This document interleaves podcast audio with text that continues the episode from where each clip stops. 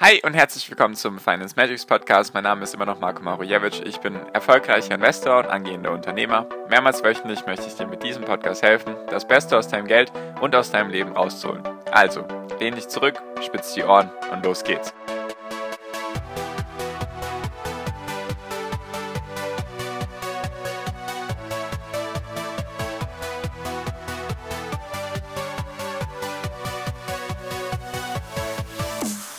Der Koalitionsvertrag der Ampelregierung steht. Sieben Dinge, die dadurch teurer werden, damit die ganzen Investitionen, die sie vorhaben in Infrastruktur, Digitalisierung, Bildung und Klimaschutz, damit die getragen werden können. Darum geht es in der heutigen Podcast-Folge.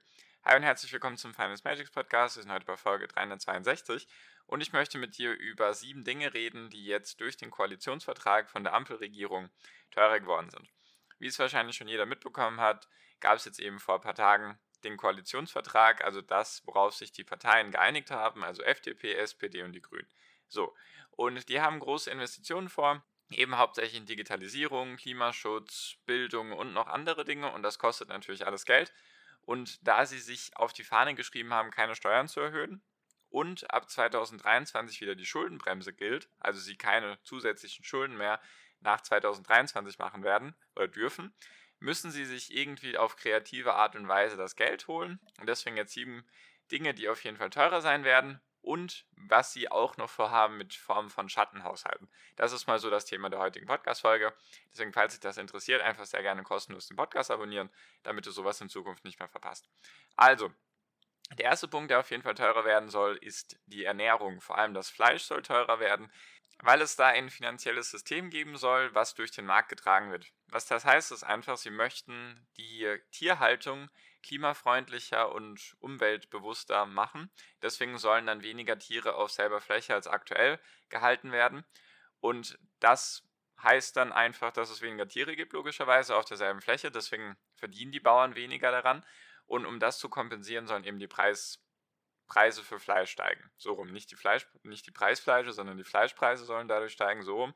Also das heißt einfach, dadurch soll Methan und Ammoniak aus der Umwelt oder aus der Luft rausgenommen werden, weil einfach weniger Tiere gehalten werden sollen auf und das eben klimafreundlich und Tierwohl, also für das Tierwohl dementsprechend. Und deswegen soll dann dadurch der Preis steigen für Fleisch. So. Dann der zweite Punkt, der auf jeden Fall teurer werden soll, ist die Maut. Und zwar aktuell ist es ja so, wenn ein LKW mehr als 7,5 Tonnen hat, dann muss er Maut bezahlen in Deutschland. Auch wenn er aus dem Ausland kommt, das ist eben so. Wenn man auf Autobahnen schaut, da gibt es ja manchmal diese Kameras oder ganz viele Kameras. Das liegt einfach meistens daran, dass geschaut wird, wie viele LKWs fahren da und bezahlen die auch ihre Maut. So.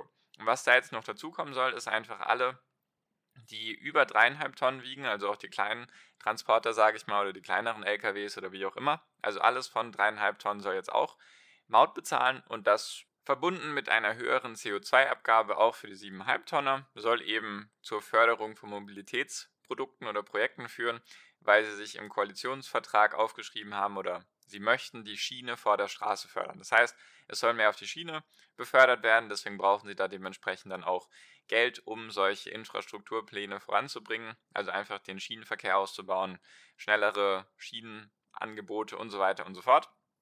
Das ist Punkt Nummer zwei. Punkt Nummer drei ist eigentlich keine Mehrkosten jetzt für den Arbeitnehmer. Also der Mindestlohn soll ja steigen, sofort und ohne irgendwelche Staffelungen auf 12 Euro pro Stunde. Bisher war das eher der Plan, dass es in den nächsten vier Jahren schrittweise auf 11,50 Euro angehoben werden soll. Jedoch hat sich das Olaf Scholz auf die Karte geschrieben, dass er das, dass das sein Ziel ist. Also 12 Euro Mindestlohn. Deswegen die Arbeitnehmer bekommen jetzt mehr davon, die eben einen Mindestjob, einen Mindestjob, einen Minijob machen, so rum. Jedoch müssen natürlich die Arbeitgeber dann das bezahlen. Deswegen sind die Arbeitgeber dann mit Umkosten oder mit höheren Kosten verbunden. Und insgesamt betrifft das 10 Millionen Menschen in Deutschland. Finde ich einen relativ großen Wert, wusste ich gar nicht. Also 10 Millionen Menschen profitieren jetzt eben davon. Es könnte jedoch auch sein, dass dadurch einfach dann Jobs entfallen, weil sich manche das nicht leisten können. Genau, das darf man nämlich nie vergessen, das sind immer zwei Seiten. Und im Zuge dessen soll auch die Grenze, die man verdienen darf im Minijob, von 450 Euro auf 520 Euro steigen. Da geht man eben von einer durchschnittlichen Wochenarbeitszeit von 10 Stunden aus. Sowas um den Dreh. Also der Mindestlohn soll auch steigen, eben auf 12 Euro pro Stunde. Und was auch den Parteien ein Anliegen war, ist, dass es keine Flugtickets mehr zu Dumpingpreisen geben soll. Also dass das jetzt nicht mehr möglich sein soll, irgendwie für 10 Euro nach Mallorca zu fliegen hin und zurück oder für 10 oder 15 Euro nach London und wieder zurück. Das soll eben nicht mehr sein. Es soll eben keine Preise geben, die unter den ganzen Steuern, Entgelten und Gebühren liegen soll. Also jeder Fluglinienbetreiber muss ja Steuern bezahlen, Entgelte zum Beispiel an den Flughafen und sonstige Gebühren. Und deswegen soll es nicht mehr Preise geben, die darunter liegen. Und diese Gebühren sind halt gedeckelt. Und genau, das ist eben der Plan. Jedoch denke ich eher, dass das nicht funktionieren wird, weil sie sich da mit der kompletten EU abstimmen müssten.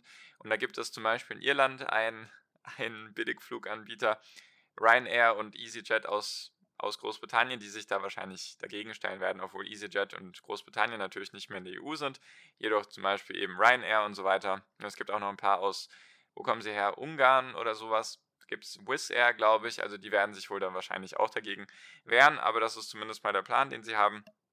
So einfach die Klimaschädlichkeit, die durch dieses ganze Hin- und Hergefliege entsteht, soll eben, ja, soll eben aufgehört werden oder soll beendet werden. Deswegen sollen solche Dumpingpreise beendet werden. Genau, dann ein, ein weiterer Punkt, der interessant ist, ist, dass die Selbstständigen sich jetzt in der Rente versichern müssen. Bisher war es nämlich so, wenn du selbstständig bist, dass du dich gar nicht versichern, also dass du dich um deine Altersvorsorge nicht kümmern musst. Also du musst weder gesetzlich noch privat irgendetwas für dich tun. So, das soll sich jetzt eben ändern. Es gibt jetzt ein Wahlrecht. Entweder du kannst dich ganz normal in der gesetzlichen Rentenversicherung Rentenversichern oder du nimmst ein privates Projekt oder ein privates Produkt. Das muss jedoch insolvenz- und pfändungssicher sein. Das heißt also, Aktien und ETF-Sparpläne werden da wohl logischerweise nicht dazu zählen, weil die sind höchstwahrscheinlich nicht diesen Regeln entsprechend. Also das ist zumindest eine weitere Entwicklung, die mich zum Beispiel jetzt betrifft, als Selbstständiger einfach, weil man, ja, muss ich mich jetzt sozusagen dann entscheiden, ob ich in die gesetzliche Rentenversicherung möchte oder in die private. Und es gibt eine Karenzzeit von zwei Jahren nach Gründung, also zwei Jahre nachdem man gegründet hat, muss man sich erst dazu entscheiden, die ersten zwei Jahre hat man sozusagen Luft und dann muss man das eben machen. Das ist auch noch dazu gekommen. Dann, was auch teurer werden soll, ist eben der Diesel, weil Diesel jetzt eben nach der EU-Energiesteuerrichtlinie, ich habe mir das extra aufgeschrieben, soll nämlich die steuerliche Angleichung von Diesel und Benzin also soll dadurch entstehen. Das heißt einfach, die steuerliche Behandlung von Dieselfahrzeugen soll eventuell auch in der Kfz-Steuer überprüft werden. Also was das heißt, ist einfach, der Diesel muss teurer werden, weil es eben eine Angleichung geben soll. Jedoch sollen eventuell auch die Steuern überprüft werden, dass die gestiegenen Dieselpreise, die dadurch entstehen, eventuell ausgeglichen werden durch eine Verringerung der Kfz-Steuer. Weil aktuell ist es so, Diesel ist günstiger von den Kosten her, also wenn man Diesel tankt, ist es günstiger als Benzin. Jedoch zahlt man mehr Steuern, wenn man ein Dieselfahrzeug hat. Deswegen eventuell könnte sich das ausgleichen, dass man eben dann mehr für den Diesel bezahlt, jedoch die Steuern dann geringer werden sollen. Das ist mal der Plan, also Punkt Nummer 6.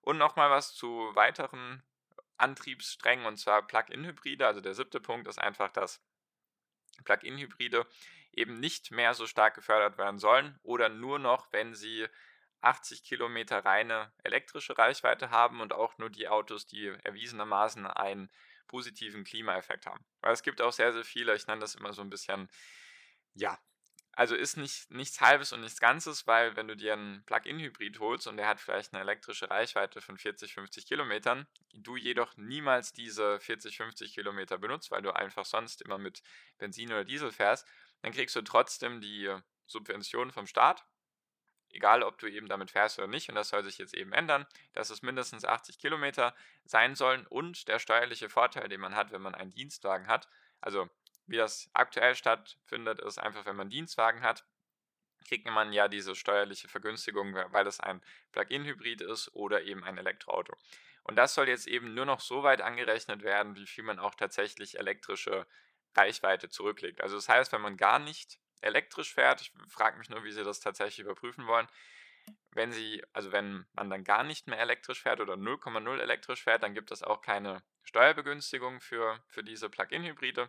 Deswegen soll dann auch irgendwann in Zukunft nur noch, oder ich weiß nicht, wie lange das dauern soll, dann eben nur so viel Steuervergünstigung angerechnet werden, wie man auch tatsächlich elektrische Reichweite zurück, zurücklegt. Teilweise habe ich auch gelesen, dass es sogar so weit kommen soll, nur wenn man die Hälfte der Fahrten, also sagen wir, man fährt 10.000 Kilometer im Jahr, nur wenn, nur wenn man 5.000 Kilometer oder mehr rein elektrisch fährt, dass man dann überhaupt noch eine steuerliche Begünstigung bekommt.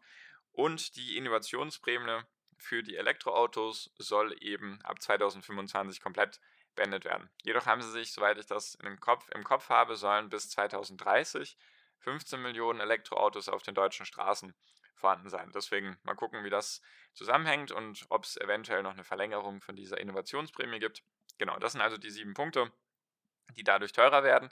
Jedoch wird das auf jeden Fall nicht reichen, um diese Innovations- und Investitionsprojekte, die sie haben, um das eben zu finanzieren. Deswegen soll es Schattenhaushalte geben. Das heißt nämlich, sie haben sich da jetzt so ein kleines bisschen so ein Schlupfloch gemacht und zwar sollen Staatsunternehmen Schulden machen dürfen. Und vor allem also äh, aktuell ist es so, ab 2023 dürfen dann nicht mehr als 0,35% vom Bruttoinlandsprodukt dürfen an neuen Schulden entstehen. Das sind ein paar Milliarden, gerade aus dem Kopf ausgerechnet. Ich weiß es nicht genau. Deutschland macht irgendwas zwischen 3 bis 4 Billionen Dollar oder Billionen Euro BIP pro Jahr, davon 0,35% Also lass es ein paar Milliarden sein. Das reicht eben nicht, um das alles voranzutreiben, was sie machen möchten. Deswegen sollen sich jetzt Staats- Unternehmen verschulden dürfen. Vor allem KfW, kennt wahrscheinlich auch jeder. Die dürfen dann eben dementsprechend Schulden machen. Die Deutsche Bahn soll auch einen Schattenhaushalt haben, also weil die Deutsche Bahn eben ein Staatsunternehmen ist, soll dann über die Deutsche Bahn, die darf dann eben Schulden aufnehmen, jedoch nimmt dann sozusagen der Staat eigentlich Schulden auf, damit dann zum Beispiel die Infrastruktur von der Schiene ausgebaut werden kann. Und noch eine Immobiliengesellschaft, die ich gerade schon wieder vergessen habe, Bundesanstalt für Immobilienaufgabe. Habe ich noch nie gehört, dass es sowas gibt. Die sollen dann eben auch dementsprechend Schulden aufnehmen dürfen. Wird wahrscheinlich einfach im Zusammenhang stehen, dass dann Sozialwohnungen gebaut werden dürfen oder einfach genug Wohnungen zur Verfügung gestellt werden dürfen. Genau, also zusammengefasst, es wird ein bisschen was teurer, also wie ich jetzt die sieben Punkte eben aufgezählt habe, die Sachen werden teurer, jedoch gibt es, wie ich gewarnt hatte, keine Steuererhöhungen, keine Corona-Abgabe, keine Vermögensteuer, keine Vermögensabgabe. Das alles kommt nicht. Es gibt keine Steuererhöhungen, sondern jetzt werden einfach manche Sachen teurer, wie Fleisch, die Maut, der Diesel, Plug-in-Hybride und so weiter. Also ein paar Sachen werden teurer. Jedoch ist das eigentlich ein relativ guter Koalitionsvertrag für uns Investoren. Es gibt keine Benachteiligung, es gibt eben die Abgeltungssteuer bleibt erhalten, also alles sehr positiv zu bewerten. Und sie wollen eben viel in investieren, was Deutschland dann auch mal voranbringen könnte. Eventuell schaue ich mir dann, wenn das erfolgreich ist, in ein paar Jahren auch mal deutsche Unternehmen an. Aktuell ist da halt für mich von Innovation her relativ wenig in Deutschland los. Genau, deswegen bewerte ich das jetzt einfach mal positiv. Hätte auch viel, viel schlimmer kommen können. Deswegen, es sind jetzt ein paar kleine Sachen. Die Staatshaushalte sind ein interessanter Trick, sage ich mal. Jedoch, wenn Sie das Geld dann einfach investieren in Infrastruktur, in Bildung, in Digitalisierung, in denen Deutschland einfach sehr, sehr weit hinten dran ist, dann bewerte ich das sehr positiv.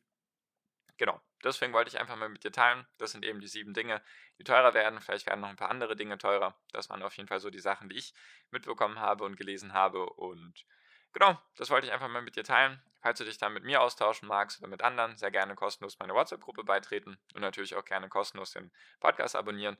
Und damit bin ich jetzt auch schon fertig. Deswegen danke dir für deine Aufmerksamkeit bisher. Ich wünsche dir jetzt wie immer noch am Ende einen wunderschönen Tag, eine wunderschöne Restwoche. Genieß dein Leben und mach dein Ding. Bleib gesund und pass auf dich auf und viel finanziellen Erfolg dir. Dein Marco, ciao, mach's gut.